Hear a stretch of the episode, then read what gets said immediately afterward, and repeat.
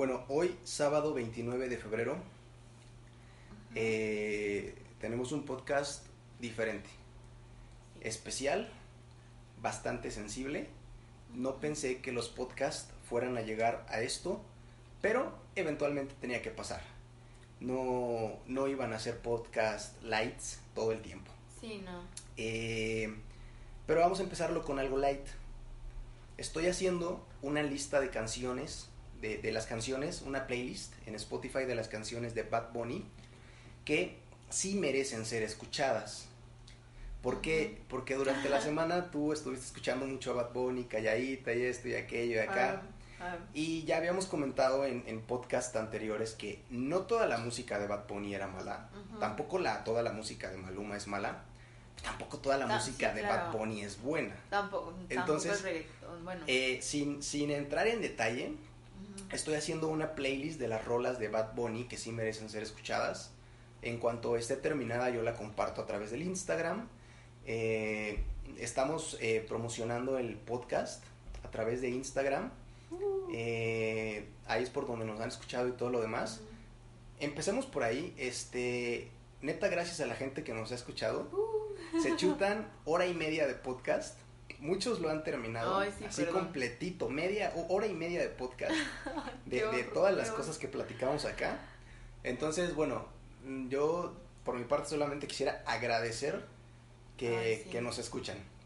Es todo lo que, lo que tengo que decir respecto a cómo vamos, cómo va nuestro, nuestro desempeño en esta, llamémosle, Sí, segunda bien. temporada. Y este y bueno, eh, en cuanto tenga la playlist de las rolas de Bad Bunny que sí merecen ser escuchadas, Nos la compartes. eh, ya la subo al, al Spotify, ya para que la estén escuchando, que me den su opinión, que me digan sí, güey, escogiste chidas, o no, te faltó esta, o, y claro. todo eso, ¿no? Y es algo que creo que podríamos hacer con diferentes artistas, que a veces dicen que un, un músico o una banda, puta, son, son una joya y realmente no toda su música vale la pena. O Exacto. Hay músicos que dicen, güey, este músico es, es malísimo, apesta, es una porquería. Y de repente te topas con que tienen joyitas que quizás no son las rolas más comerciales, pero son rolas muy buenas, ¿no? Es, es muy difícil encontrar una banda que, que pegue todas las rolas en, ca- en cada disco. Muy, muy, muy complicado. Eh, bueno, ya estamos aquí con el cafecito, preparados para hablar de un tema bastante delicado. ¿eh? El tema es Roman Polanski, pero yo no creo que el tema sea necesariamente... eh, el, el- El- tema va a girar en torno a Roman Polanski. Sí, porque es lo que acaba de pasar. Claro, O sea, no pero acaba, pero sí es La discusión, exacto, la discusión creo que va a girar en torno al tema de las agresiones sexuales contra las mujeres fundamentalmente. en la industria del cine. Eh, no, en general, Porque porque... siento que es muy muy complejo y muy vasto, no creo que se pueda en un podcast analizar bien.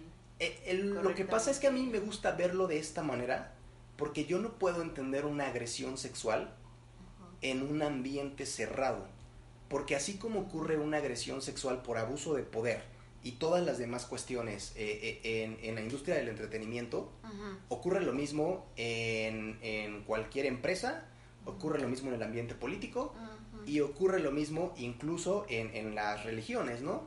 En- con todas estas sectas religiosas que tenemos regadas por todos lados en el mundo. sí. Entonces, yo lo veo de una manera muy general, son agresiones sexuales y en concreto el tema es la violación y los violadores, ¿no? Eh, no sé cómo se vaya a desarrollar este podcast. No, Pero-.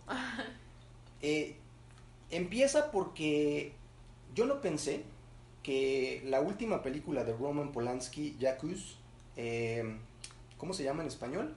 El acusado y el espía. El, ajá, me parece que sea El acusado y el espía. Ajá. Yo no pensé que esa película se fuera a estrenar en salas. De hecho, cuando yo vi que Ah, la ¿no? película, no, cuando yo vi que la película estaba nominada, solamente nominada, en el Festival de Venecia, dije, ¿por qué? Si últimamente han revivido todos los casos de acusación de, de acusación de violación en contra de Roman Polanski, ¿por qué nominan una de sus películas en el Festival de Venecia? Sí, es extraño.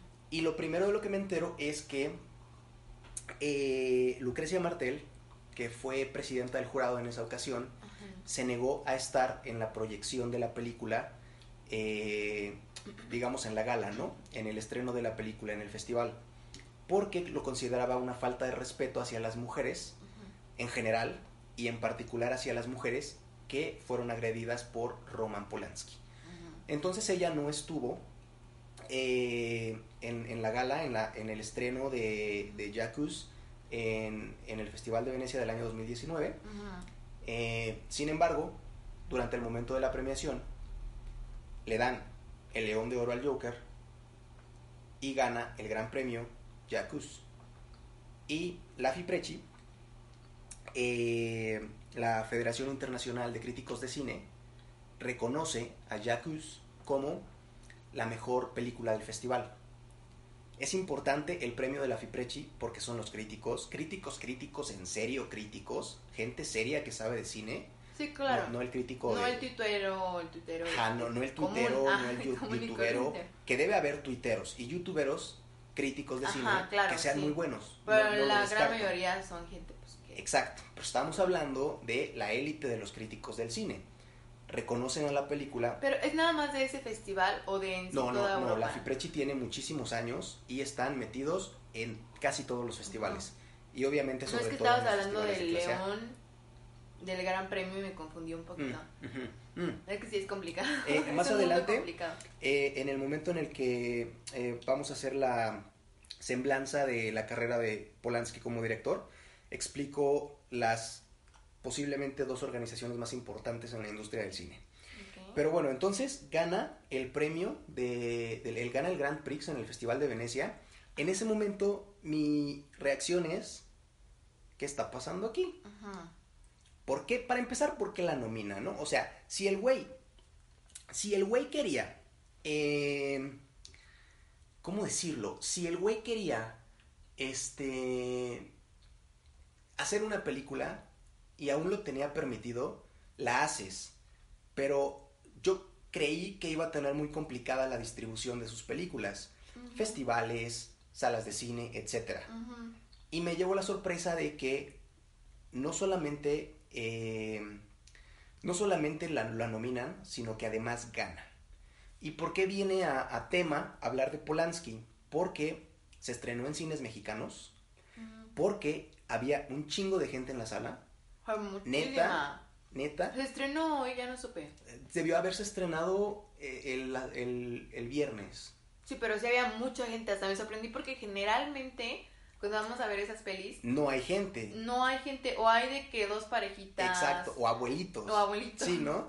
Pero ¿qué, qué pedo? O sea, había muchísima gente en la sala. Sí, mucha. Este, bueno, se estrena, ya la vimos, ahorita la comentamos cinematográficamente.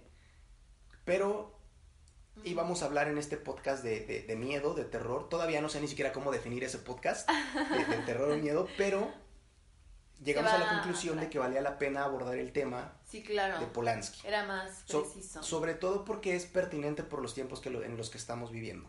Sí, así Entonces, al menos en México. Fíjate que eh, cinematográficamente no, porque a ver, un, un tema así de delicado sí necesitaba investigación Estamos empezando este podcast. Eh, llevamos. Llevamos nueve. llevo nueve minutos de monólogo. Este. Estamos empezando este podcast. Lo empezamos a las once y media, sábado 29 de febrero. Eh, no traía en las notas una crítica respecto a lo que es la película como obra cinematográfica. Sí, no, yo tampoco. ¿Te Creo que fue lo, lo que menos me importó. Lo menos importante sobre la película. Sí, claro. Que igual se debe tocar, ¿no? ¿Te parece si discutimos primero eso o prefieres que sea al final? Oh, yo creo que mejor al final. ¿Al final? Sí. Ok, va. Eh, ¿Hago la semblanza de la, biografía de Roman Polanski? Sí, sí, sí. Ok, bueno. Polanski, Roman Polanski, hijo de padres polacos, nace en 1933 en Francia en 1936, a los tres años, regresa a Polonia. Sus padres regresan a Polonia sin saber que se iban a desatar las guerras. Eh, se convierte en un director polaco de cine. Sufre el antisemitismo. sufre, es parte de esos directores que vivieron la Segunda Guerra Mundial y por eso en estos tiempos crecieron, con, crecieron la con la Segunda Guerra Mundial y por eso y sobrevivieron también, hay que decirlo. Y por eso en estos tiempos tenemos un abundante cine que trata el tema de la Segunda Guerra Mundial. Eh, bueno, su carrera como director, lo que decía de las asociaciones, ¿no? Eh, en el mundo del cine hay dos asociaciones muy importantes. Una de ellas es eh, la FIPRECHI, la Federación Internacional de Críticos de Cine, y la otra es la FIAP, la Federación Internacional de Asociaciones de Productores Cinematográficos. Eh, esta última, la FIAP, determina los festivales clase A, así se llaman, que en el mundo hay 15 festivales clase A. Pero si tú quieres realmente triunfar como, como cineasta y tener prestigio, tienes que triunfar en uno de estos cuatro festivales, que son clase A. San Sebastián, Venecia, Berlín y el más importante de todos, Cannes. Eh, dentro de los 15 festivales clase A de la FIAP también se encuentra el de Locarno, el de Moscú, me parece que Mar del Plata también, hay uno en el Cairo, está el de la India, hay diferentes festivales clase A. El de Morelia. todavía no, pero ojalá pronto podamos ser reconocidos por la FIAP como festival clase A. Estamos lejos, pero no hay que perder la esperanza. Sería muy bonito, muy bonito que nos reconocieran como festival clase A. Este, eh, Polanski tiene dentro de su carrera 39 créditos como director. 22 de ellos son películas. Por lo general, coescribe o escribe los guiones, muchos de ellos adaptaciones. La película Chinatown, que curiosamente no escribió él, al parecer sí, pero no, no la tiene acreditado, eh, fue escrita por Robert Town. Eh, esta película, el guion de esta película es uno de los guiones que más se usan como ejemplo cuando un estudiante de cine está estudiando guionismo. El guion de, Chinatown. Eh, ha sido nominado cinco veces para el Oscar y ha sido nominado tres veces al Globo de Oro. Ha ganado el Oscar como mejor director. Parece que el Globo de Oro también ya no vi. La verdad es que no me importó mucho ese detalle. Esta es la parte importante sobre su carrera como cineasta. El tipo empieza a los 22 años, en el año 1955, haciendo cortometrajes. Y en el año 1961, eh, para el año 1961 ya había hecho 8 cortometrajes. Para el 62, a los 29 años, muy joven, hace El cuchillo en el agua. Esta película va a Venecia y gana el Fiprechi. Bastante bien para un joven de 29 años que acaba de hacer su primera película. Tres años después, en el 65, hace su segundo largometraje, Repulsión. Va al Festival de Berlín y gana el Fiprechi. Pero alcanza su consagración absoluta como director en el Festival de Cannes del año 2002, donde gana la Palma de Oro por su película El pianista. Claro. Eh, respecto a los cuatro festivales que te comentaba, en San Sebastián en el año 2010 gana el Fiprechi por El escritor fantasma. En Venecia en el 62 gana el Fiprechi por El cuchillo en el agua, ya lo había mencionado. En el 93 le dan el León de Oro a, la carrera, o sea, es como un premio honorífico, ajá, como por trayectoria. Eh, y Jacques gana en 2019, ya lo habíamos mencionado, el Grand Prix como eh, el Grand Prix y el Fiprechi también. En Berlín gana el Fiprechi y el premio del jurado con su película Repulsión y un año después con su película Callejón sin salida gana el Oso de Oro. En el 2010 ganó Mejor Director por El Escritor Fantasma. En Cannes en el 76 es nominado por El Quimérico Inquilino. En el 2013 es nominado por La Venus de las Pieles y en el 2002, como ya habíamos dicho, gana la Palma de Oro por El Pianista. Este... O sea, tiene una gran más o menos. No es cualquier director. Eh, el Fiprechi no lo ganó ese año. Ese año lo ganó en, Cannes Intervención Divina de Elia Suleiman, un director de origen israelí. Este ha ganado los premios más importantes en los festivales más importantes, no todos, pero ahí la lleva. No tiene una carrera tan grande, tan importante, tan poderosa, tan fuerte, tan rica en títulos, digamos, como otros directores si pudieran llegar a tenerla pero es un director muy importante. Sí. Era uno de los directores más importantes cuando llegó a Hollywood, eh, por ahí del año 67-68. Y lo fue cuando huyó de Hollywood. Y, ah, por supuesto, y lo fue cuando huyó de Hollywood. Este, se da el caso de su esposa Sharon Tate, muy lamentable. Eh, estuvo casado con ella entre el 68 y el 69.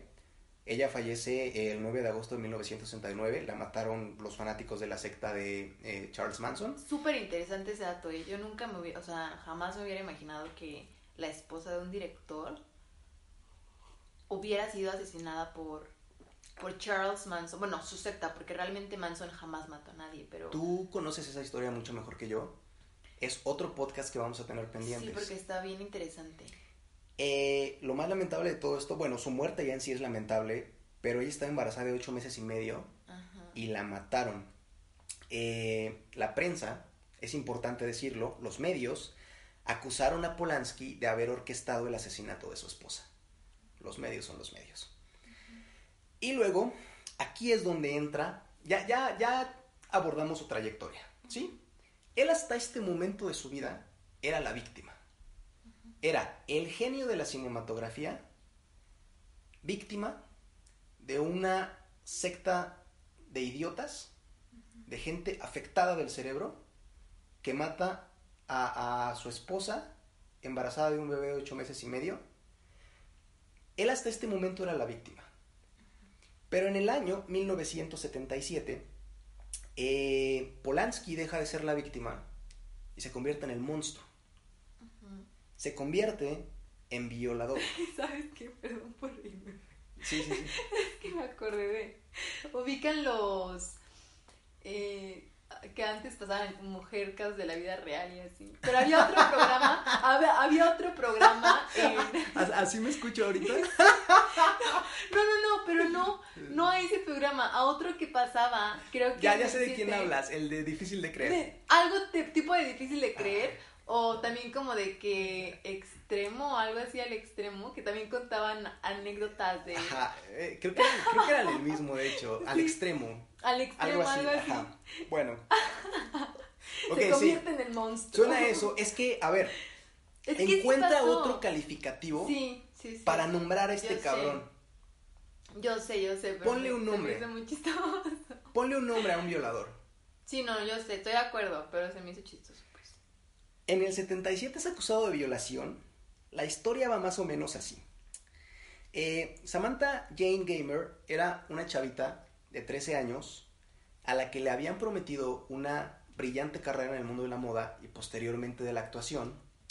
Según lo que leí, según lo que investigué, eh, Samantha llega un día a un photoshoot, la ve Polanski, queda impactado por su belleza, al día siguiente pasa a la casa de sus padres, les dice, hey, ¿qué onda? Pues ya, soy Polanski, este, quiero hacerle fotos a su hija, bla, bla, bla. Y es que sí era famoso porque tenía su propio estudio y leí por ahí que trabajaba con Vogue, había hecho varias portadas para Vogue, entonces sí está perro el güey, o sea... Sus papás la dejan ir con él, el tipo la lleva a su casa, la mete a su jacuzzi, la seda eh, y la viola. La droga. La, droga y la viola, ¿no? Sí. Ese mismo año es acusado de violación eh, pasaron muchas cosas alrededor de este acontecimiento. La más importante de todas es que eh, el 11 de marzo de 1977 es detenido. Va a juicio. La corrupción del sistema judicial de Los Ángeles lo sentencia a 42 días de cárcel. Desconozco cómo estaba la ley en ese momento, pero tú sabes lo que te he dicho acerca de la ley toda la vida. La ley es un convenio relativamente social. Si tú agarras cualquier papel y le prendes un cerillo, el papel se quema. También te he dicho en muchas otras ocasiones, creo, y qué bueno, que gracias a Dios así lo es, creo que es un milagro que los humanos no nos estemos sacando los ojos. Porque sí somos muy animales muchas veces.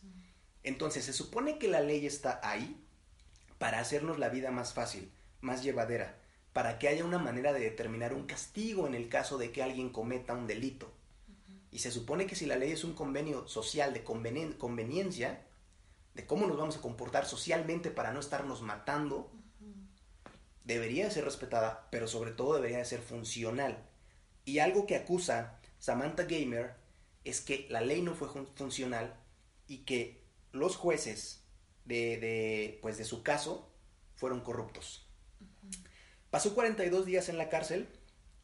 Eh, en 1978. Entonces su, su, esposa muere antes y después es que sale este 10 años antes. Ah, ok. 10 años antes. Eso no me había quedado claro. Sí, su ah. esposa murió 10 años antes. A ver, ahora que abordas el... Bueno, termino de hacer la semblanza y luego discutimos. Sí. Este... Fue liberado por conducta ejemplar, había sido sentenciado a dos meses, está cabrón. Eh, después tuvo dos meses de cárcel en Suiza, que en realidad fue prisión domiciliaria. Pagó una fianza de 4.5 millones. Fue arrestado a petición de Estados Unidos. Estuvo en un chalet en Suiza. Eh, te digo, haciendo eh, arresto domiciliario. Suiza se negó a deportarlo a Estados Unidos.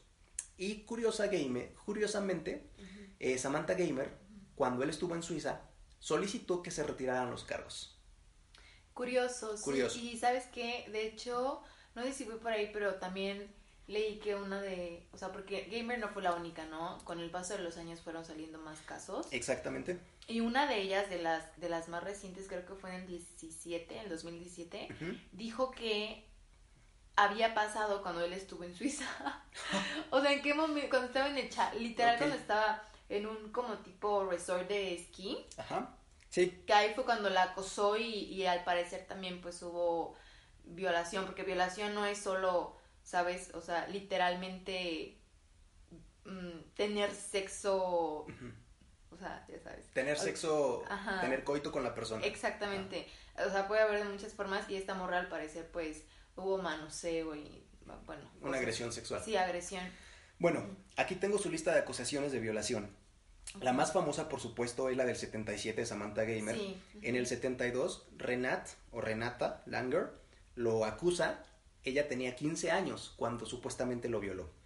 Este, en el 75 tuvo otra acusación, esta fue anónima.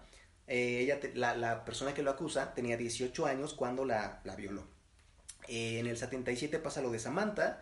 En 1983 pasa lo de Charlotte Lewis.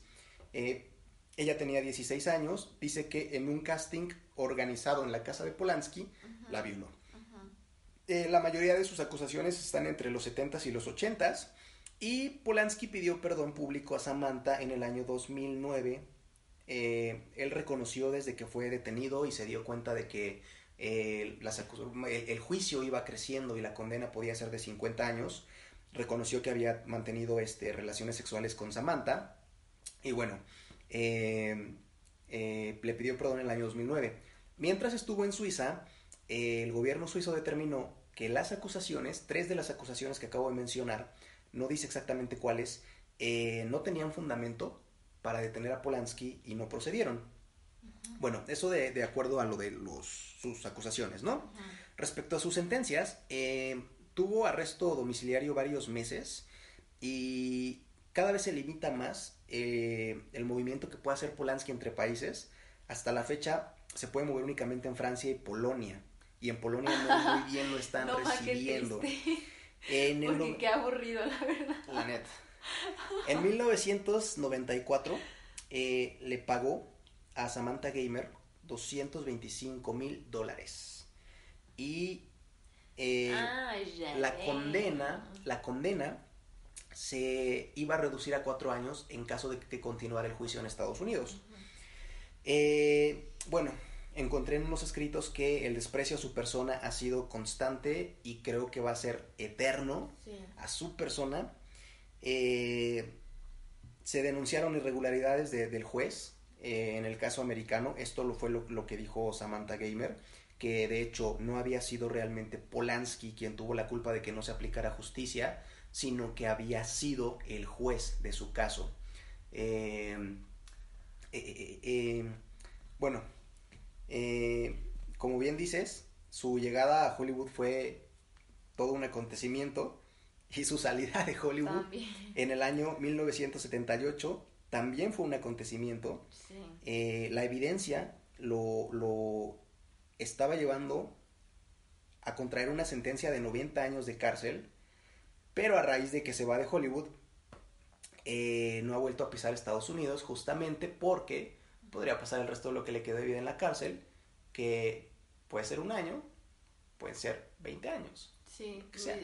porque tipo- admitámoslo, ya está bien ruco, la verdad. Yo no sé en qué, o sea, qué edad tenga ahorita, pero hay de tener unos ochenta y tantos, ¿no? Yo creo. Acá tengo el dato, Polanski tiene 86 años. Uf, no, ya está Tiene 86 años. ruquísimo. Sí, Chico, para tener Ya 86 está muy años, grande. sí, sí está.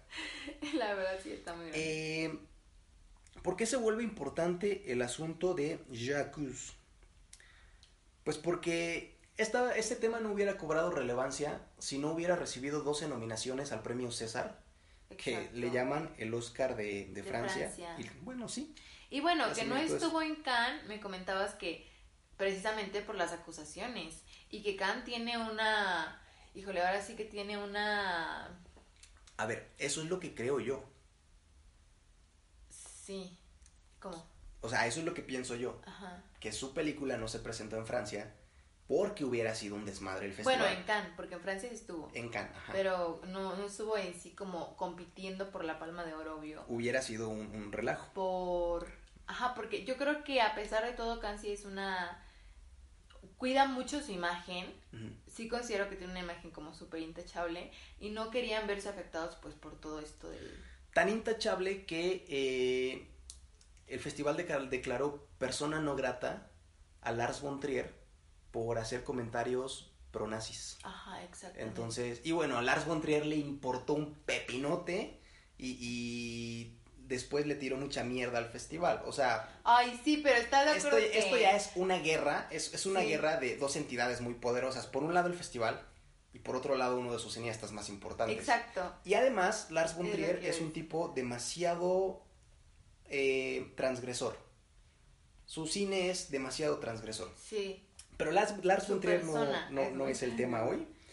Sigamos. Pod- Eh, Podemos hacer otro podcast de él después. Yo, yo acuso se vuelve importante porque la figura de Polanski es importante. Exacto. Si, si no hubiera pasado todo lo que pasó con Polanski, yo acuso hubiera sido una película buena, pero intrascendente. Hasta ahí se hubiera quedado. Claro. Hubiera ganado posiblemente lo mismo que ganó, pero no estaría en boca de la gente. Ujú. No hubiera causado las protestas que causó, eh, no hubiera dimitido toda la academia eh, del César en bloque por haberle dado 12 nominaciones y no se hubiera salido nadie de la sala cuando, cuando dijeron eh, el premio a mejor director es para Roman Y Polanski. que déjame decirte que ni siquiera se presentó, ¿eh? O sea, él sabe que iba, iba a ser un Él sabe que es una desmadre. persona non grata y él sabe perfectamente que la Sí. gente incluso podría llegar a atentar contra su vida. Sí, exacto, porque de hecho las, las protestas feministas estuvieron antes de que empezara todo el pex de los, de los premios estos, durante y después también. Y las chavas, bueno, sí, si bien no es como que te vayan a matar ahí, pero eran muchas y yo sí las vi muy enojadas. De hecho, varias comentaron en, en Twitter así cosas como... em, vamos a mandar a Polanski a la guillotina y demás. Obviamente haciendo referencia pues a la Revolución Francesa, que fue cuando se inventa, entre comillas, la, la guillotina y con esto matan a los traidores de la patria así. Pero me parece que es como súper interesante también cómo Francia se... Porque siempre lo he dicho, o sea, Francia siento que es de los países europeos que de los poquitos países europeos que tienen como que este carácter de siempre estar haciendo desmadre también. Sí. O sea, los chalecos amarillos y bueno, otras cosas. Y siento que como que su cultura de revolución, o no sé cómo llamarle, de protesta, es muy interesante. Es Porque curioso tienen lo una que- historia de pues mucha protesta, que Exacto. incluso se ve, Es eso. que incluso se ve a través de la película. Sí, sí, sí. A través de la misma película se puede notar que claramente hay una... eh, tienen el background de la revolución eh, que Digamos, no todos los países europeos tuvieron. Un sentido de progreso, un sentido extraño de justicia y mucho amor por su patria. Sí, mucho. Lo que pocos europeos tienen, e insisto, esto no es nada contra los europeos, pero siento que muy pocos tienen como que esto, ¿no? O sea, porque siguen existiendo muchas monarquías en Europa, es decir, jamás quisieron una revolución. Y, y aquí los franceses, pues de, de una u otra forma, están demostrando pues lo que son, que ya también se hartaron de que, bueno, este güey, ¿qué hace ahí? O sea, Claro. sí es francés, pero ¿qué onda? O sea, si cualquier otra persona común y corriente que hubiera hecho lo que él hizo desde hace años, ya estaría en la cárcel. O sea, ¿por qué él no? Seguramente sí. Eh, aquí Obvio por poder. hay pero- una cuestión de poder. Eh, de hecho, y pasando a ese punto, eh, yo acuso genera opiniones bastante extrañas por la carrera por la carrera que, que tiene Polanski y por lo que aconteció alrededor. De entrada, obviamente, su esposa lo defiende. Su esposa dice que las Sí. acusaciones son de personas locas que lo único que quieren es fama y dinero. ¿Ok? Eso es lo que dice ella.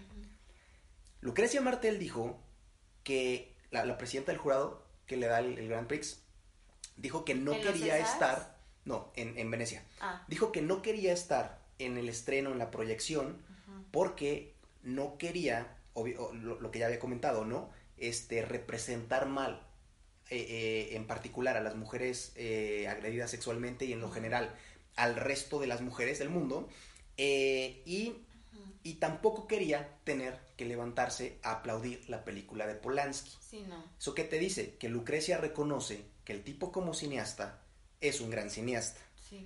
La vio en privado. ella Bueno, que también me parece un argumento un poco estúpido, si me permite decirlo, porque puede muy bien ir a ver la película y no pararse a aplaudir, ¿estás de acuerdo? O sea, también es un statement y también se vale ver una película y decir, güey, si eres muy bueno, pero no te voy a apoyar porque eres un pinche monstruo.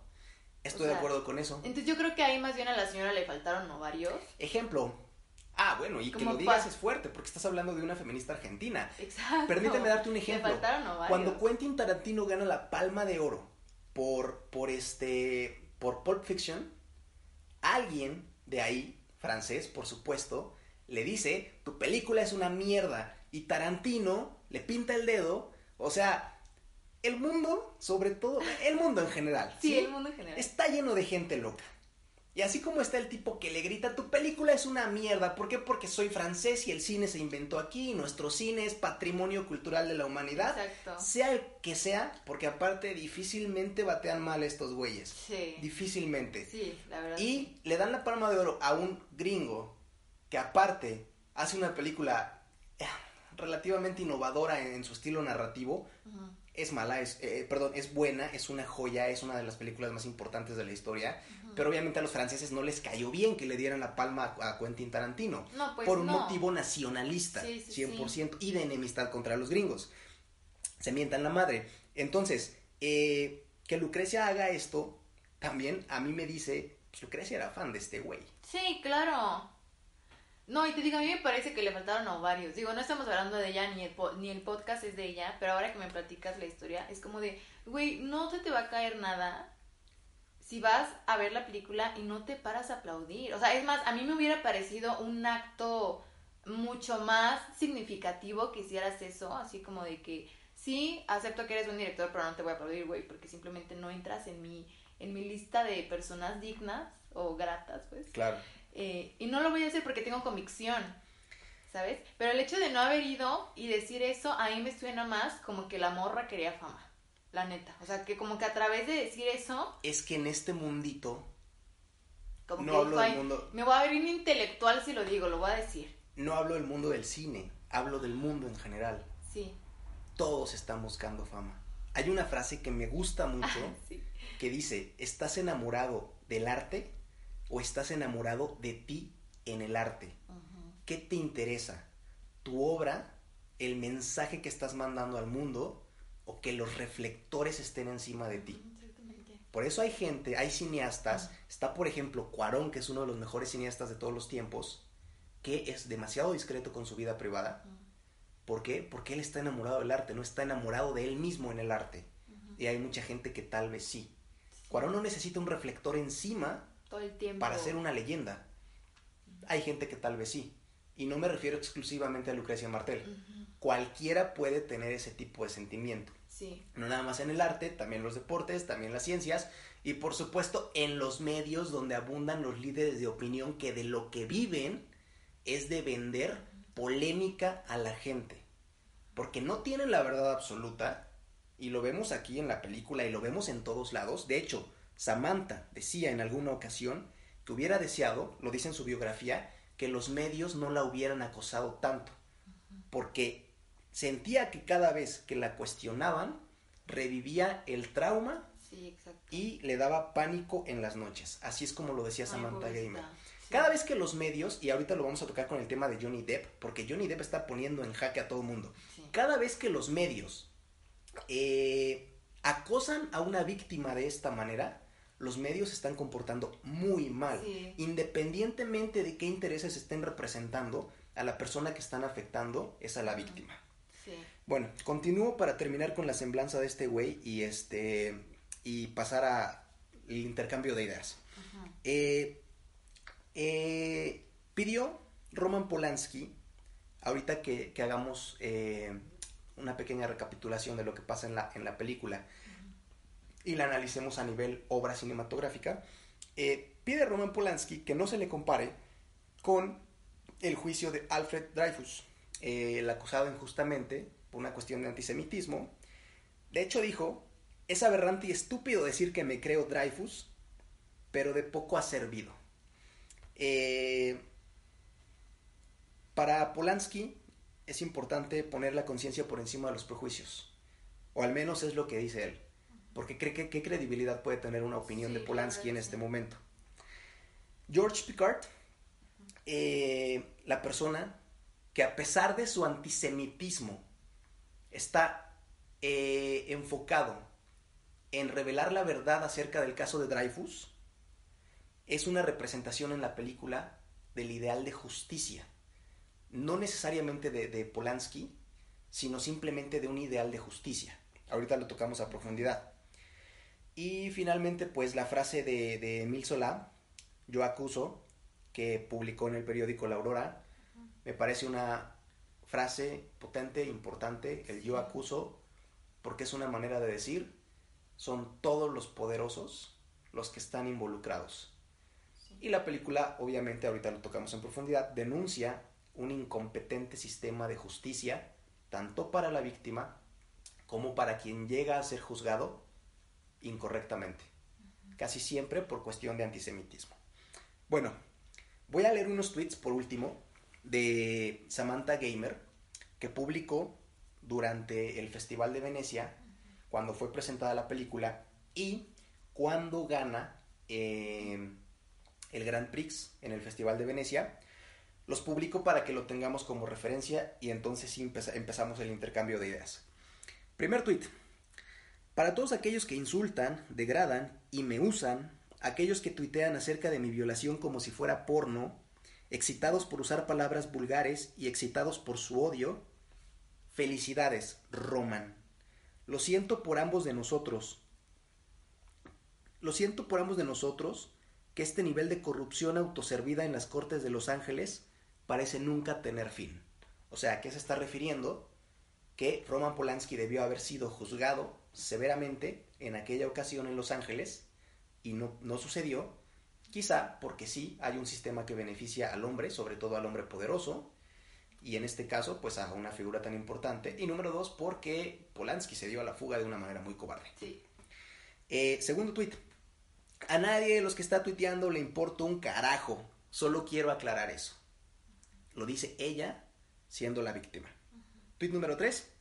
Todo el odio y las cosas horribles dirigidas a Roma no tiene nada que ver con una preocupación por mí como ser humano. Cuando estaba destruida, sin posibilidad de sanarme, nadie me, nadie me peló, todo el mundo me ignoró.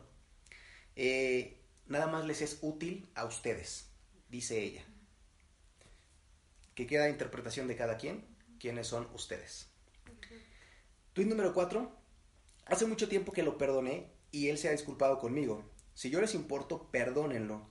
Demuestren interés en la persona que me lastimó, que fue un juez corrupto. Roman cumplió su condena, se refiere a eso, su condena de pues, 42 días. Al final fue a eso a lo que lo condenaron los jueces, sistema de justicia. y aquellos que usaron mal el sistema judicial nunca se hicieron responsables. ¿sí? Déjame agregar un último apunte que encontré que me pareció bastante interesante y hasta cierto punto un poco perturbador. A ver, yo entiendo que los tiempos cambian, yo entiendo que las culturas son diferentes, yo entiendo que las escalas morales son distintas, sin juzgar si una escala moral es mejor que la otra, ¿sí? Pero encontré una nota de uh, Angelica Houston, o Angelic Houston, algo así se llamaba, que decía que el caso Polanski se da en un contexto donde existía una cultura playboy en la que la sensibilidad francesa empujaba un poquito a los hombres como Polanski a coquetear con niñas menores. Esto es lo que dice Angelica Houston, justificando las acciones de Roman Polanski. Ahora sí, ya puse toda la información, ya digamos, ya puse todos los datos que, que, hay en torno a la vida de Roman Polanski, a su carrera como director y en lo particular a Yo Acuso como su última película que toca un tema muy relacionado con su vida. Sí, exacto. Eh, casi, pues bueno, casi que todo. Supongo que te toca. Mira, yo aquí realmente no tengo mucho que decir. yo creo que es muy claro que este señor, eh, pues haga lo que haga, no va a limpiar su nombre. No sé si este fue un intento desesperado por intentar, digamos que, no quiero decir que intentó hacerse la víctima, ni mucho menos, porque no creo que haya sido esa la intención que tuvo con Yo Acusó. Sobre todo porque él eh, confesó. Haber violado a Samantha Gamer. O sea, Ah, sí, sí, lo sí, confesó. sí. Claro, o sea, sí. No creo que esa haya sido la intención definitivamente, pero creo que tampoco fue una intención muy como desinteresada. Yo siento que sí la hizo con ganas de, digamos que pasarle un poquito del peso que lleva en su espalda a la sociedad y tratar de culpar al sistema judicial. Que como bien gamer ya lo pues casi casi que le secundó su su, su tesis de que pues él que según no fue el verdadero culpable y que la madre a mí se me hace muy raro que una víctima de violación diga eso. Yo no sé si después se llegaron a ver. Nunca estuve ahí no sé cómo pasó porque realmente no soy de que ingeniera en el caso de, de Polanski pero lo que sí estoy de 100% segura es que una mujer que sufrió violación, sobre todo a una edad tan pequeña, no dice esas cosas. Y si las dice, es porque de plano no está muy bien de sus facultades mentales. Y no lo digo con el afán de decirle, ay, pinche niña tonta, ¿no? O sea, lo digo muy, muy honestamente. Creo que debería ir a un psicólogo. Creo que no es normal que haya sido tan manipulada por este hombre. Y además, creo que no es normal porque, como, como, tú lo decías hace rato que estábamos platicando antes de hacer el podcast sobre esto, creo que ella sí tenía intenciones, si no sexuales, sentía atracción hacia este güey desde que tenía 13 años. Per permíteme poner el contexto para sí. que la gente lo entienda. Ella publicó una autobiografía de lo que aconteció y en su autobiografía decía, déjame buscar el apunte para decirlo textual bueno, y no decir una babosada. Pero el punto es que la morra, mmm, siento yo que no, no estaba tan desacuerdo, vaya. Lo tengo acá, ¿lo puedo leer? Sí. Eh, dice ella, me dio un sedante. Uh -huh. La violó, punto. Sí. No quería lastimarme. Uh -huh. No entendía Exacto. que yo era demasiado joven y tenía miedo. Exacto. Hago Eso una, es una justificación muy enferma, ¿estás de acuerdo? Hago una relación, es que te repito, y no lo estoy justificando. Ahorita voy a explicar por qué no lo estoy justificando. Es que te repito, diferentes culturas, diferentes caras morales, diferentes maneras de ver la vida, diferente todo, ¿sí? Y en el fondo me vale madres. Tú has con tu vida un papalote si quieres. Pero hago una relación entre esto que dice Samantha y lo que decía Angélica Houston, Houston, o Angelica Houston, como se llame. Eh, Polanski estaba empujado por una cultura playboy que alentaba a los hombres de este tipo, debido a una sensibilidad francesa, así lo refiere ella, a coquetear con niñas de este tipo. ¿sí? Es que tú no haces eso. Exactamente, mira. A fuerzas tienes que estar muy mal tus facultades mentales, ser pedófilo y además un acosador y obviamente predador para caer ante esa tentación. Aquí va el detalle. Tú considerarías pedofilia que ahorita Polanski tiene 86 años y está casado con una señora de 53, me parece. Obvio no, 53 no es ser ¿Por qué? niño. Porque a los 53 años, esta tipa está completamente consciente de lo que está haciendo. E incluso si Polanski tenía, a ver, déjame ver, tenía como 37 años más o menos, como 40 años tenía. Casi 40. Este, incluso si Polanski reconoció que Samantha Gamer, y que me perdones a Samantha Creo Gamer, que 50, ¿eh? Más bien. ¿Qué? Él tenía casi 50 cuando Gamer tenía 3. en el 68 él tenía 29, en el 77, no sé, como 40. Este, eh, que me perdone Sa- Samantha Gamer si estoy suponiendo mal. Solo ella, solo a ella le pido perdón si estoy suponiendo mal.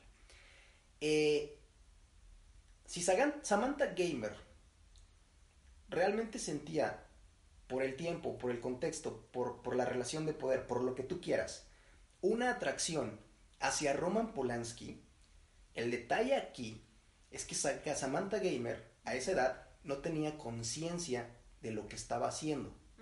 Entonces, por lo que ella dice, no quería lastimarme, no entendía que yo era demasiado joven y tenía miedo, por lo que ella dice, yo puedo suponer un poco que a ella le hubiera gustado que eso pasara, pero no en ese momento y no bajo esas circunstancias.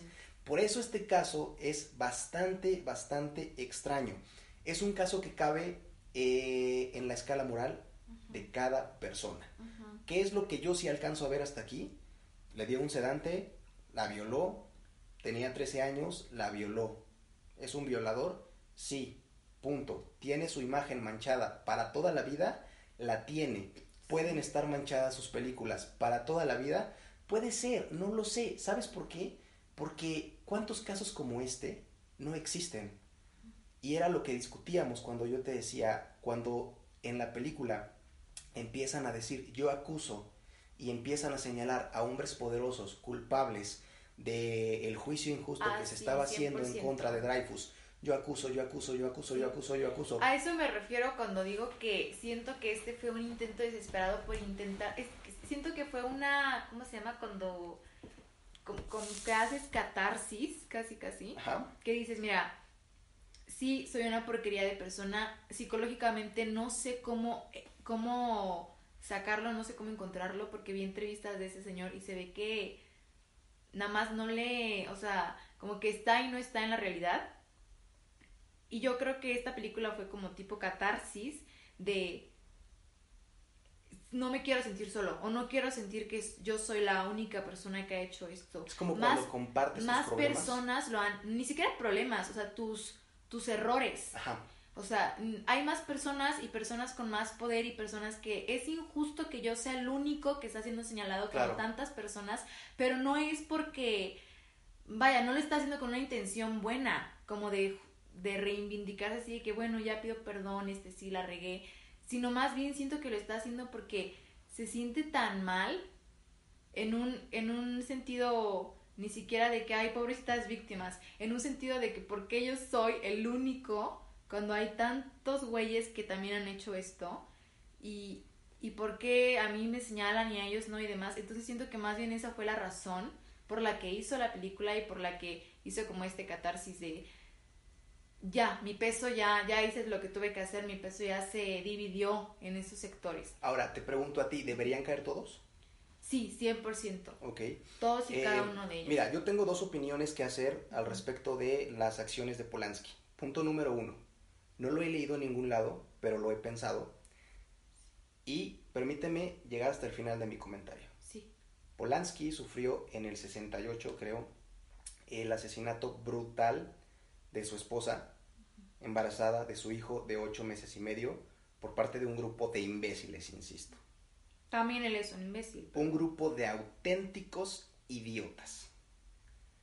Justifica el sufrimiento que Polanski pudo haber pasado en ese momento. Sus acciones futuras, No. esta es mi respuesta. No importa cuál sea tu condición ni tu contexto de vida. Jamás un crimen que tú cometas, jamás, no importa quién seas, ni lo que hayas vivido ni experimentado antes, jamás un crimen que tú cometas va a estar justificado. El daño que tú le hagas a un tercero es responsabilidad únicamente tuya. Lo que hayas sufrido tú no te da derecho de hacer sufrir a otra persona. Entonces no, Polanski no está justificado por las acciones que cometió. Que hay gente que nace malita, lo, lo, los hay. Sí, hay. enfermos mentales, 100% enfermos mentales que, que pues no deberían eliminarse luego, luego, porque nada más no les sirven al mundo. El punto es cómo los identificas, ¿no? Ahora, haciendo una especie de recapitulación de la película. Esta es la lectura que yo le doy a la película. Ah, sí, porque ya cinematográficamente yo durante la película te comentaba, no le veo punch, la verdad no me gusta, me está dando mucha flojera, no le entiendo, este, se me hace muy basic, de que antisemitismo en Francia están de que tratando de salvar al que, al que está pues en la cárcel sin tener que estar ahí porque es inocente y que la madre. Entonces, a mí todo esto se me hacía muy, pues ya lo vi mil veces. Y creo que he visto hasta películas que tratan de lo mismo y están más chidas. Pero, o sea, o sea, yo desde mis ojos que la verdad es que no sé nada de narrativa y demás, ¿no? Pero a mí sí te puedo decir que no me gustó. Pero también, pues... Ah, no, sí, claro. Bueno, yo no me refería tanto ahorita a, la obra como obra, me refería a la lectura que yo le doy a la película. Eh, Exacto, ajá. La primera hora de la película es Gerard Picard, George, George Picard, este, un antisemita confesado, eh, tratando, obviamente como ejercicio de conciencia y como representación de, un ideal de justicia, eh, descubrir la verdad acerca del caso de de, de Dreyfus, ¿no? de Alfred Dreyfus, que fue condenado injustamente. Que es judío. Que es judío, exactamente. ¿Por qué? Simple y sencillamente por el hecho de ser judío. Antisemitismo, básico, punto.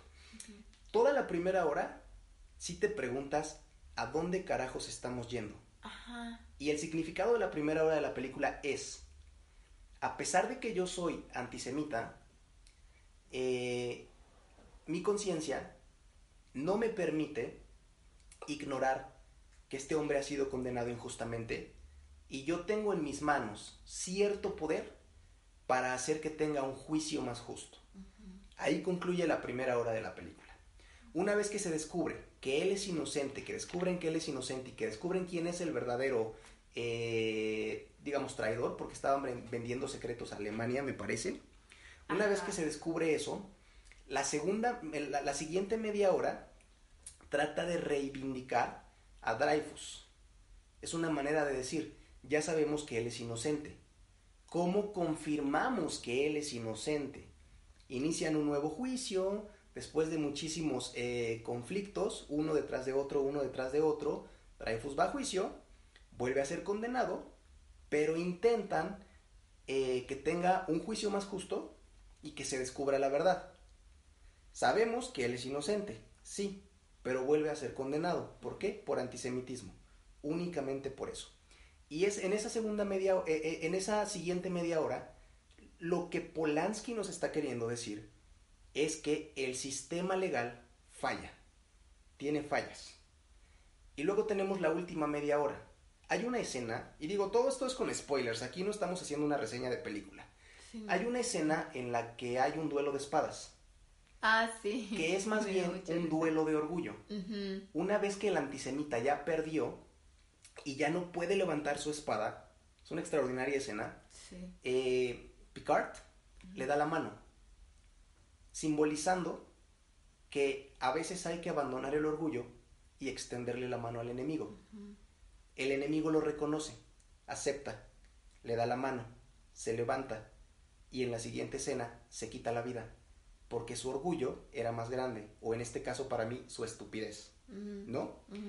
Y finalmente tenemos eh, la última escena que después de que vuelve a ser juzgado eh, Dreyfus y vuelve a ser condenado, eh, siete años después es liberado porque resulta que él jamás fue culpable de nada. Entonces, Dreyfus va a ver a, a Picard, que ya tiene un puesto más alto dentro de la jerarquía del ejército, y le dice, vengo a discutir con usted el rango que me acaban de dar. Me parece que era coronel o comandante, algo así. Y, y, le dice Picard, ¿qué puedo hacer por ti? Y le contesta Dreyfus, creo que no se me está restituyendo todo el tiempo, que con, con mi cargo actual no se me restituye todo el tiempo que yo estuve detenido. Eh, ¿Quién me va a restituir a mí ese tiempo perdido? ¿Quién me va a restituir a mí esa vida perdida? Claro. Y este tipo le contesta, para eso se necesitaría una legislación especial. Y estoy muy ocupado peleándonos con nuestros pasados enemigos. No hay nada que pueda hacer por ti. Alfred se levanta, se pone el abrigo, se despiden y este par nunca se vuelven a ver.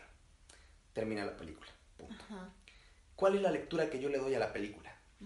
Tú y yo hemos discutido este tema muchas veces, ¿sí? Sí. El, el, caso de las agresiones sexuales, para mí tiene un camino, un único camino, que es, la mujer tiene razón en el 100% de los casos hasta que se pruebe la inocencia del hombre. Pero hay una segunda parte. ¿Qué pasa? Y te lo he dicho, quizá el 99% de los casos es cierto, el hombre es culpable, pero en ese 1% no. Y creo que ese es el gran mensaje que quiere dar Polanski con su película. El mensaje que nos quiere dar es, yo soy culpable. Y te lo decía cuando salimos de la sala. Se me hace un discurso cobarde, pero importante. Él nos quiere decir, yo soy culpable, ¿sí? Pero hay muchos otros que no. ¿Qué va a pasar con todos esos que son juzgados, que son declarados culpables y que eran inocentes? Uno, hay odio, hay antisemitismo y que te decía, usar el antisemitismo como herramienta para elaborar este discurso en el plano actual me parece bajo y manipulador. Sí. Pero se agarra de ahí Polanski para hacernos la pregunta. Existe un odio, un odio generado obviamente por una ideología particular, una manera de pensar particular como el antisemitismo.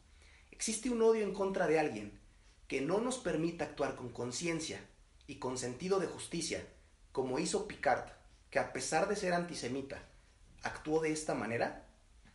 La segunda pregunta, vamos a tener un sistema legal que juzgue de manera correcta las cosas que están sucediendo. Y digo, hablar de legalidad es muy complicado, las leyes las hacen los humanos, se escriben a conveniencia de quien en ese momento tiene el poder. Y número tres, ¿qué va a pasar con los que son inocentes? ¿Alguien les va a restituir su vida? No soy la persona más letrada en este sentido, pero sé que sí hay denuncias de violación que resultan ser falsas. Sí y de entrada ya le arruinaste la vida a la persona. Había un caso, uno de los pocos que he leído, de un chico que apuntaba a ser futbolista de la NFL. Fue denunciado por violación. Eh, pues sí, futbolista de la NFL, eh, fútbol americano. Eh, fue denunciado por violación y me parece que salió 20 años después. ¿Quién le regresa a este güey sus 20 años? Y regreso la pregunta en sentido contrario ¿quién le hace justicia a todas las niñas, a todas las mujeres que sí fueron agredidas sexualmente? Los Roman Polanski de hoy van a cumplir sus 90 años de cárcel o van a ser 42. Días. 42 días, exactamente. Sí, claro. Las acusaciones falsas, ¿cómo van a restituir la vida? ¿Cómo se va a restituir la vida de las niñas que realmente fueron agredidas sexualmente? Sí es cierto, Roman Polanski es un monstruo. No se le puede decir de otra manera. Sí.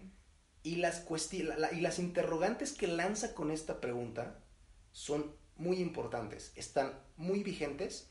Y cuando salí de la sala, una de las primeras cosas que te dije fue, yo no sé si este tipo es un psicópata o es un genio, pero a pesar de ser quien es, me parece que hace una película extremadamente importante para nuestros tiempos.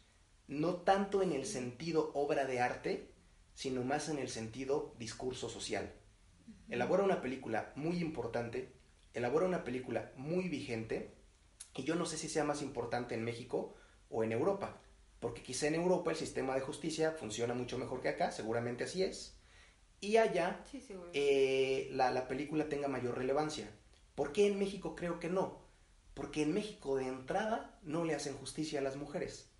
¿Cómo diablos vas a pedir que le hagan justicia a los hombres que son eh, acusados, eh, ¿cómo se dice? Falsamente. Entonces, lo que señala Polanski acerca de cómo se procede legalmente es una realidad. Finalmente, termino mi comentario. Yo te decía, recapitulo, retomo, perdón. Para mí, las agresiones sexuales tienen un solo camino. Si una mujer denuncia agresión sexual, la mujer tiene la razón en el 100% de los casos hasta que se demuestre la inocencia, inocencia del hombre. Pero es muy importante, extremadamente importante, saber qué se va a hacer para restituir la vida de aquellos que son denunciados falsamente. ¿Sí? Ahora, paso al tema Johnny Depp. Johnny Depp fue acusado de golpear a Amber, Heard. Amber Heard. Eh, últimamente se ha revelado que no, que no fue cierto eso, que quien agredía a Johnny Depp era Amber Heard. Eh, y Johnny Depp, leí apenas, hizo algo bastante interesante. Demandó a un periódico inglés por difamación. Y yo espero que Johnny Depp sangre, obviamente económicamente, sangre mucho a ese periódico porque no se vale que los medios hagan escarnio con la vida de las personas cuando este tipo de cosas suceden. Entonces, lo que Polanski hace con esta película es poner sobre la mesa temas bastante importantes que importan a la gente que tiene un historial limpio. Como bien dices, Polanski está manchado y va a estar manchado toda su vida. Y cuando el tipo muera y estudie en su cine, va a seguir estando manchado. La gente se va a seguir enterando de que Polanski fue un violador. Pero la gente que no, la gente que trata de convivir socialmente bajo el marco de la legalidad, necesita tomar estos temas, ponerlos sobre la mesa, discutirlos y ver cómo creamos un sistema legal más justo. Porque de otro modo, van a seguir ocurriendo los casos de Samantha y van a seguir ocurriendo los casos Johnny Depp. Y no va a haber justicia para ninguna de las dos partes. Ese es mi comentario hasta acá en lo que respecta al punto de vista social de la película. Sí.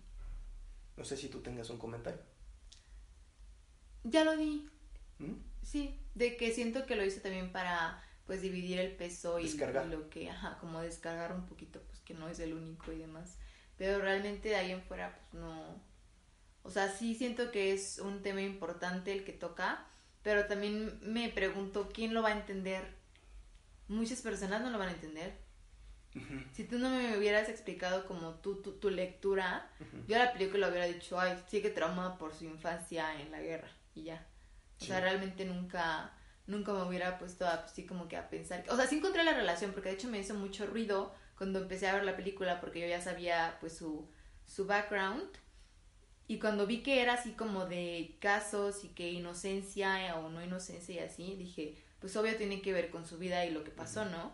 Pero ya como se, eh, como transcurría la película y se desarrollaba, como que sentí que no me hacía mucho, mucho sentido.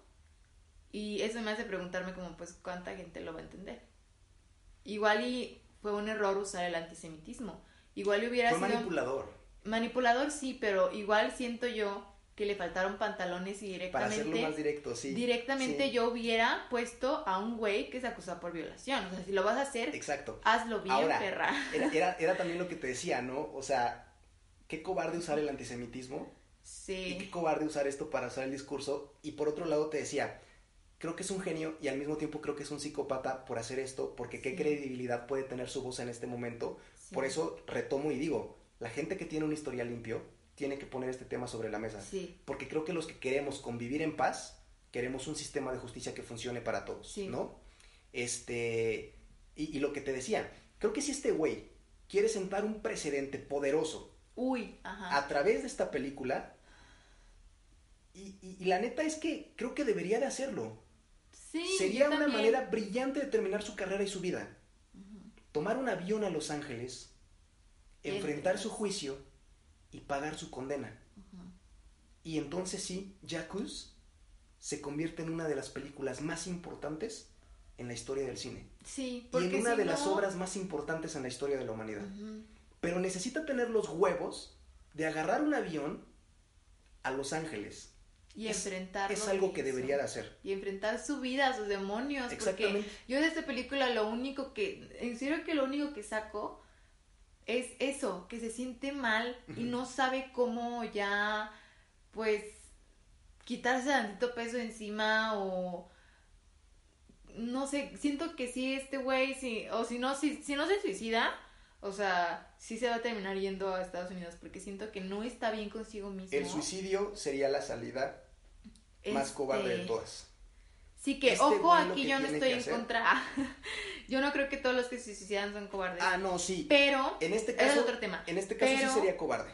Pero en este caso específicamente sí. Que en este caso, ¿qué sería tener huevos? Y, y- y de hecho, Ir. cada Y vez más poquitos. ¿no?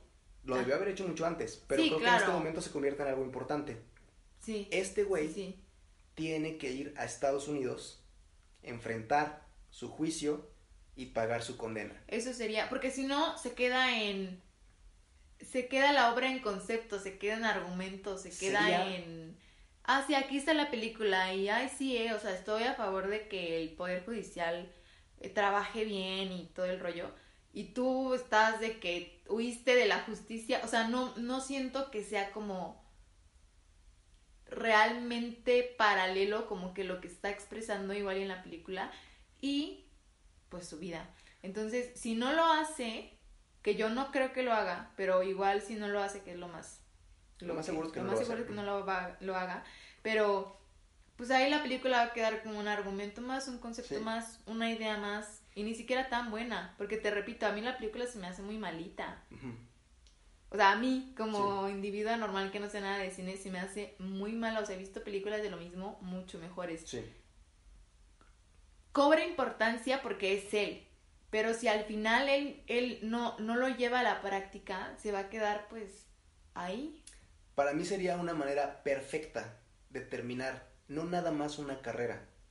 Sería una manera perfecta de terminar con una vida. Sí, Tiene 86 años.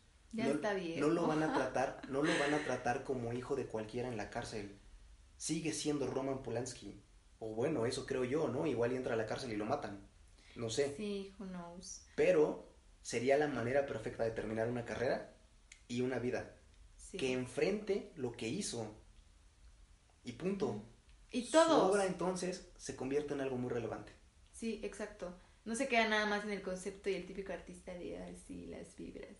O sea, sí, sí se pasa a la realidad, pues a un plano ya bien palpable y que sí. Bastante tangible. Sí, Sí. Sería, sería una de las obras más grandes en la historia de la humanidad.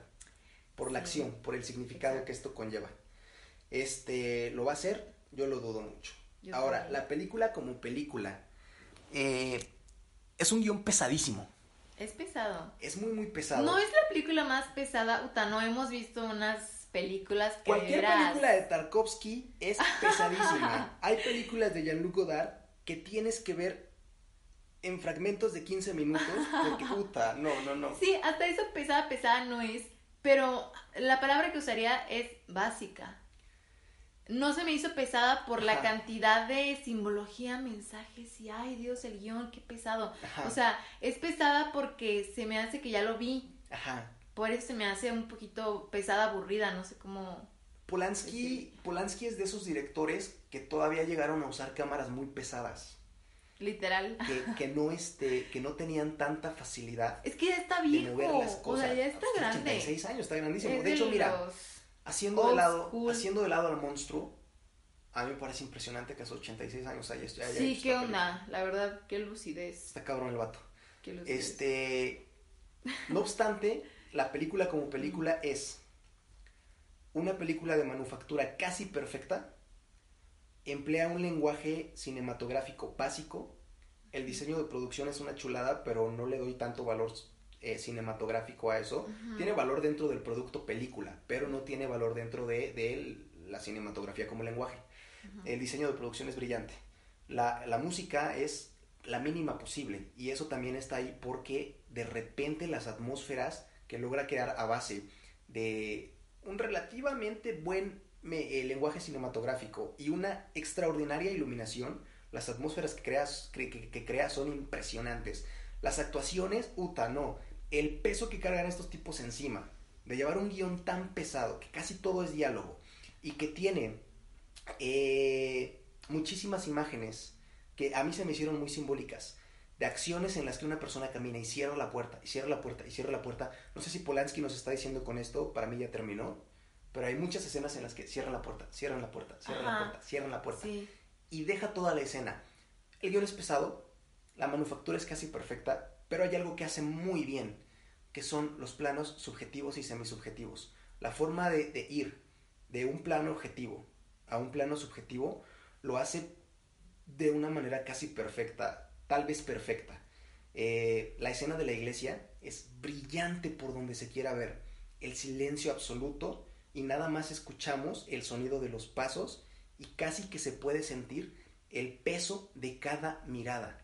Este tipo está viendo por un lado y por otro y de repente pasa de un plano objetivo a un, a un plano subjetivo y todo lo que acontece tiene una coherencia fílmica impresionante.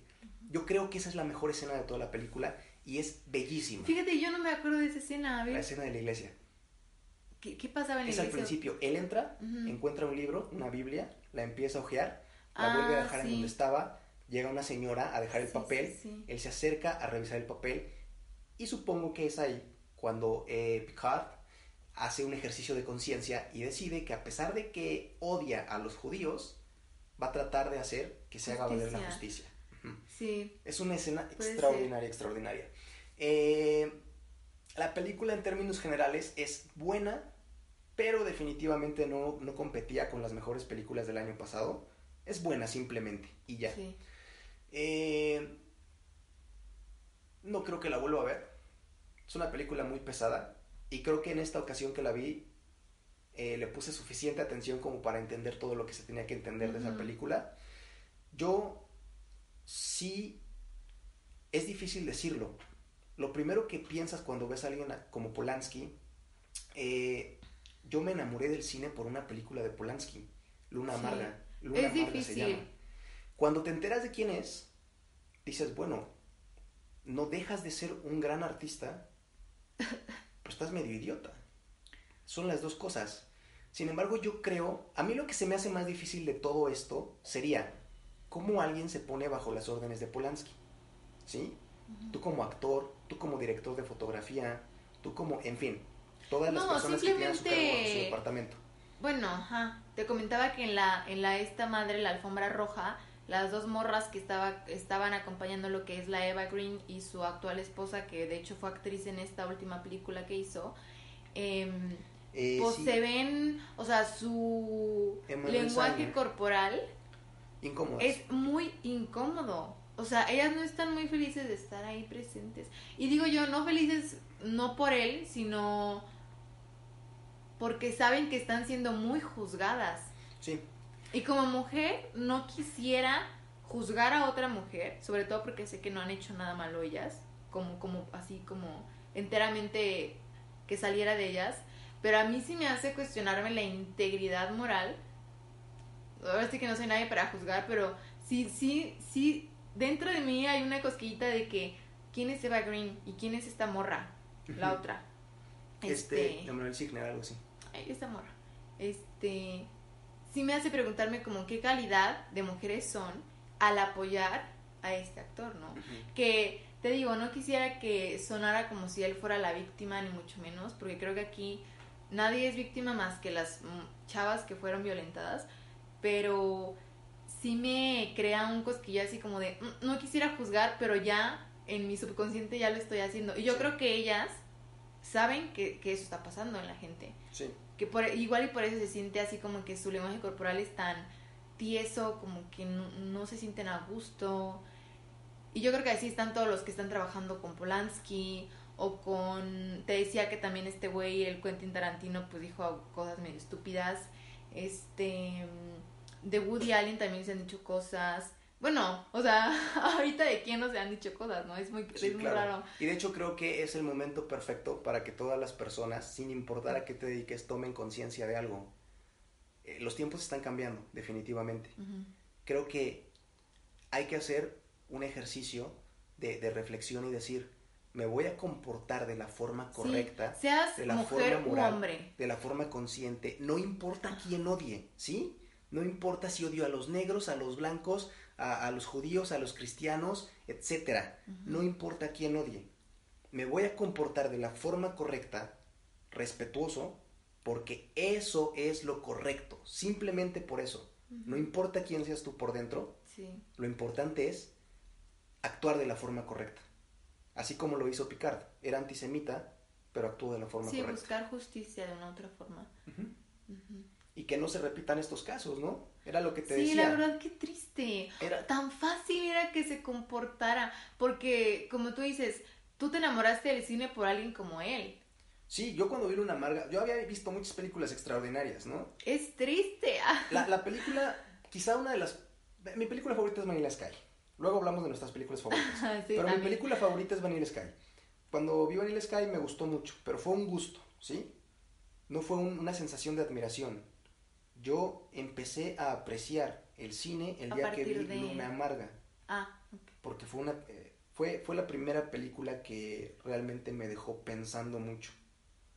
Es una película muy poderosa de Polanski, muy bien hecha. De, de hecho creo que es mejor incluso Yakus que Luna Amarga, pero Luna Amarga fue la primera película que realmente me hizo reflexionar Sí. muchas cosas. Entonces, pues sí, era lo que te decía, qué difícil debe ser ponerte bajo las órdenes de alguien que sabes que hizo algo Tan desagradable. muy malo, Sí, definitivamente muy malo. muy malo. Y qué triste, la verdad, saber que tu ídolo, porque supongo que muchas personas todavía al día de hoy no saben quién realmente es Polanski. Porque mucha gente nada más ve obras, escucha música, eh, ve pinturas, va al cine, va al teatro y ni siquiera sabe quién es realmente el actor que está ahí, el director que está ahí. Y tampoco estoy diciendo que se tengan que saberlo, pero pues igual y mañana un chavito que quiere ser cineasta se entera de lo que hizo este güey y seguro se va a topar con la disyuntiva, si se dice disyuntiva, ¿Sí? Ah, de este, de qué onda, o sea, estará bien seguirlo o no. Y la verdad que triste que pasen esas cosas porque hasta con músicos, Sí. o sea, hay músicos que de repente te enteras de su vida y dices, güey, estoy escuchando este morro, neta. Y si te sientes de repente mal, pero pues está complicado, es un tema complicado. Sí, claro, es algo que ya cabe este, pues en cada persona. Sí. En fin, en conclusión, eh, no tengo conclusión, creo que ya dije todo lo que quería decir. Eh, recapitulamos que es todo lo que ha pasado alrededor de Polanski. Es un tema delicado, pero bueno, Necesario, decías. sí es, Es un tema que es se muy tiene que importante tocar. tratarlo. Es incómodo, pero tiene que tocarse. Más que incómodo, este, creo que necesitas tener mucha conciencia de lo que estás diciendo. No puedes opinar a lo estúpido. Sí, por eso incómodo. Por O sea, mucha gente le gusta opinar nada más por opinar. Bueno, sí, La neta, la gente es muy... claro. Pero bueno. tienes, sí tienes que tener conciencia de lo que estás Sí. diciendo porque es un tema delicado. Pero en fin, se va a cerrar este capítulo. Eh, esto es pan y circo, ¿no? En 48 horas vamos a estar hablando de otra cosa. Sí. Y yo creo que si revive el tema Polanski, va a ser hasta que haga algo que merezca la atención de la gente otra vez. Porque como dice Gamer, eh, a mí no me hizo justicia un juez y no es algo que vaya a pasar. Ella misma lo dice, ¿no? Eh, parece que esto es algo que nos va a perseguir toda nuestra vida, no tiene fin. Y lamentablemente los medios, principalmente, le han destruido sobre todo la vida a Gamer. Ujú. Porque se la destruyan a Polanski incluso podría entenderlo. Hay razón, hay motivo. Pero como te decía de Johnny Depp, los medios también tienen que tener cuidado con lo que dicen. Sí. Porque así como Johnny Depp está este, demandando por difamación al periódico inglés, no, no me acuerdo cuál era, eh, así puede pasar en un futuro. Antes de que digas, ah, es que este güey le pegó a su esposa y que no sé qué, confirma que haya sido real. Sí. Porque si no, si el Estado no, eh, si el Estado no recompensa la vida que, que, que, que perdió esa persona en un juicio o estando en una cárcel de manera injusta, lo va a recompensar un periódico por haber difamado. Y así como ah, Johnny Depp está poniendo el ejemplo demandando un periódico, así deberían hacer todos los que son difamados injustamente. Habrá quienes no, pero también los medios necesitan tener eh, una voz mucho más crítica y mucho Sí. más confiable y no nada más decir cosas para vender, porque Sí. eso también puede ser contraproducente para ellos. Bueno, las eh. ¿te parece si terminamos por acá y avanzamos eh, a la parte final de nuestro podcast que son las preguntas 11 a la 15? Ah, sí, claro. Ya se me había olvidado. Digo, ya se alargó el podcast, pero eh, pues ya, nada más queda esto y ya Vamos, nos despedimos. Pregunta 11. ¿Cuál es la virtud que más valoras? ¿En mí o en las más personas? En las demás personas, supongo, en general. La virtud. ah, está difícil. A ver, yo creo que sería. mm,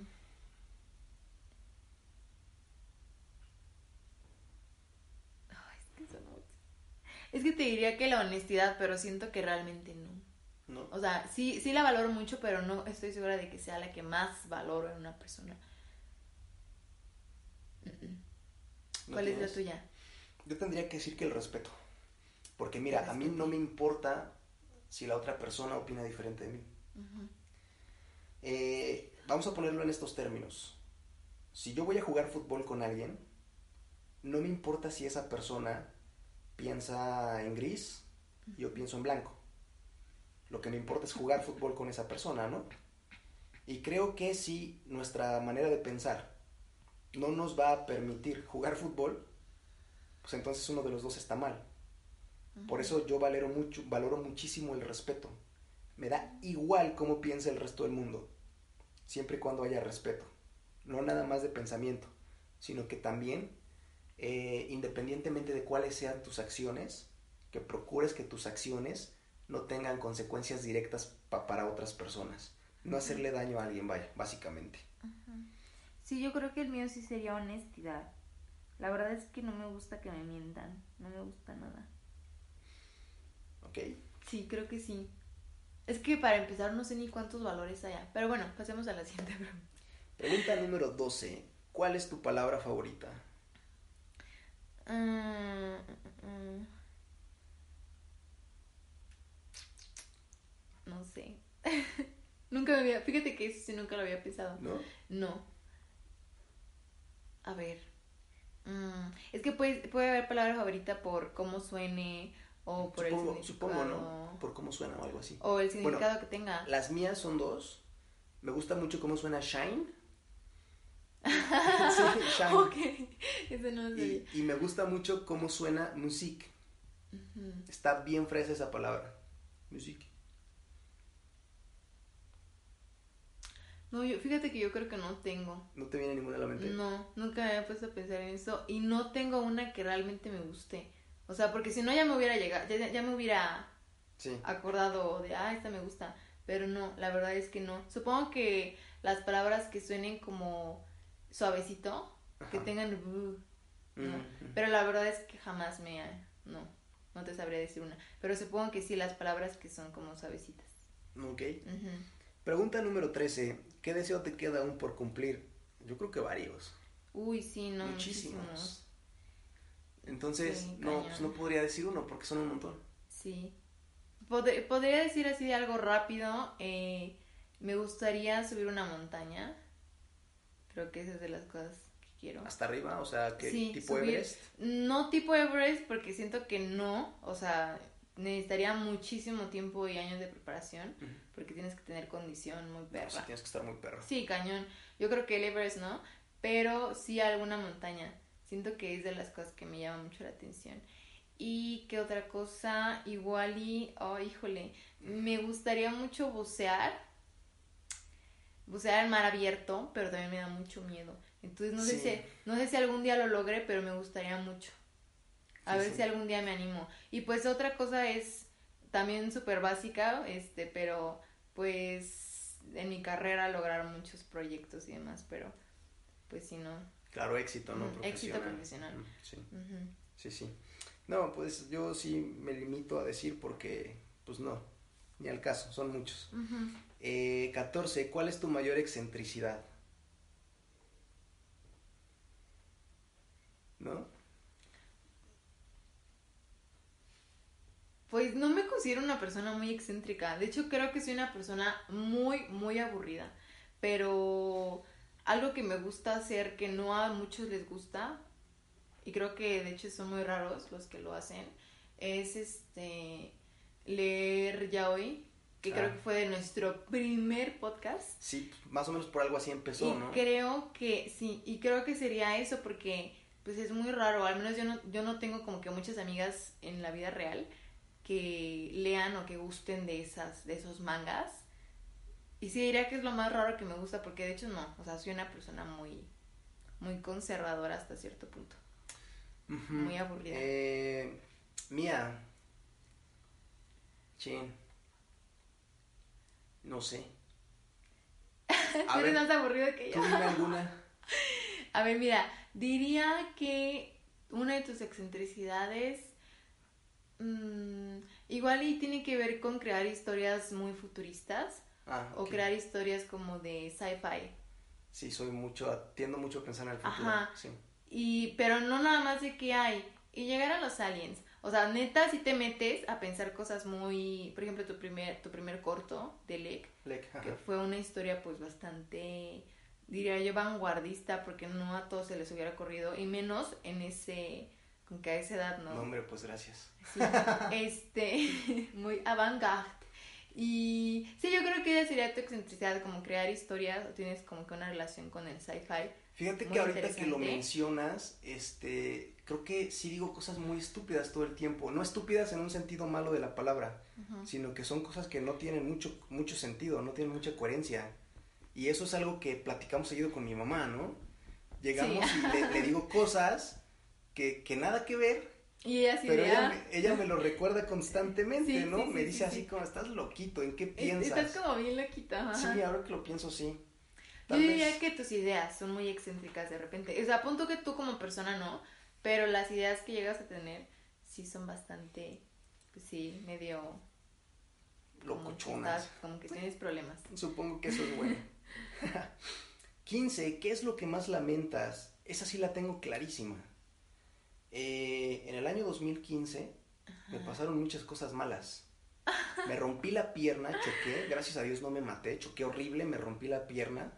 Ujú. Pero lo peor que me pasó ese año fue que perdí mi computadora.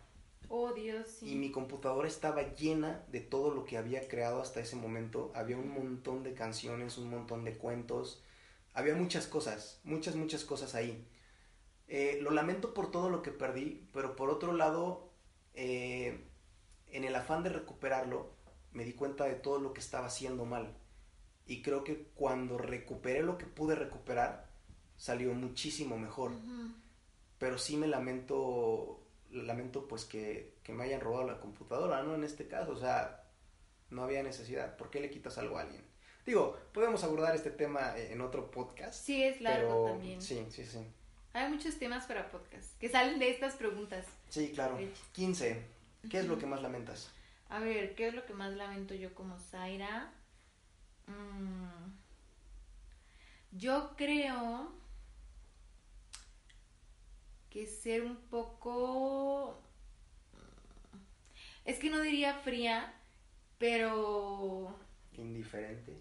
No, de hecho creo que no soy nada indiferente, pero el problema es que muchas veces no lo expreso. Desinteresada. No, no, no, no, o sea, simplemente no expreso mm, me guardo muchas cosas para mí y siento que no es como muy sano muchas veces hacer eso.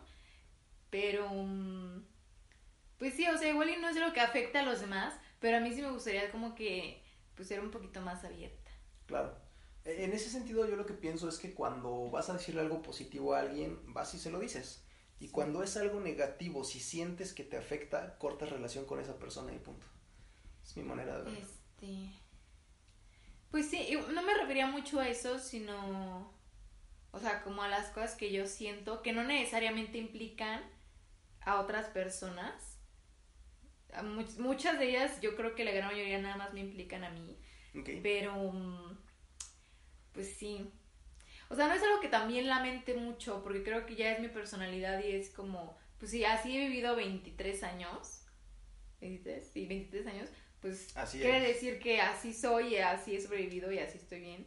Pero sí de repente me pongo a pensar como, ¿qué pasaría si me atreviera a decir como que las cosas que pienso más seguido? Ok. Está. Interesante. Pues esa fue la pregunta 15. Este, ya cada vez más cerca de las 100. ¿Cuántos? Eh, ah, bueno, sí. Sí, son 100 preguntas. Este ¿Es nuestro tercer podcast? No. es el tercer podcast que hacemos este año. Digamos, es Ah, el no. tercer podcast Ah, esta de temporada. la Ajá, segunda del temporada. Ajá. Sí, es cierto, sí, es cierto. Este, pues terminamos. Ujú. El próximo podcast, chance, y esta vez sí es de miedo. Digo, se nos atravesó el tema de Polanski. Sí, igual se nos atraviesa otro tema, Ajá. quién sabe. Nunca es como que. Pero, ah, pues sí, vamos a tratar de que sea de miedo. Y, y bueno, sí, este, este ha sido el podcast más este, difícil de hacer. Porque sí tienes que tener cuidado con lo que dices. Es un tema delicado. No, no por, corre- no por ser, ser, este, popularmente correcto, sino porque no puedes expresar opiniones sin antes valorar cuáles fueron los acontecimientos, ¿no? Sí, sí, Entonces sí, sí, es un tema fuerte, delicado, pero bueno, ya terminó el, el podcast. Esperamos que les haya gustado. Bye. Eh, repito lo que dije al principio, ¿no? Este, la gente escucha y está bien cabrón que se fumen hora y media de esto. Ay, sí, qué onda. Este, Pero gracias, lo pero valoramos. sí, gracias, gracias. Compartan el podcast y les comparto la playlist de Bad Bunny cuando la tenga terminada. Sí. Y igual y después hablamos de Bad Bunny porque pues dices que tiene una vida interesante, ¿no?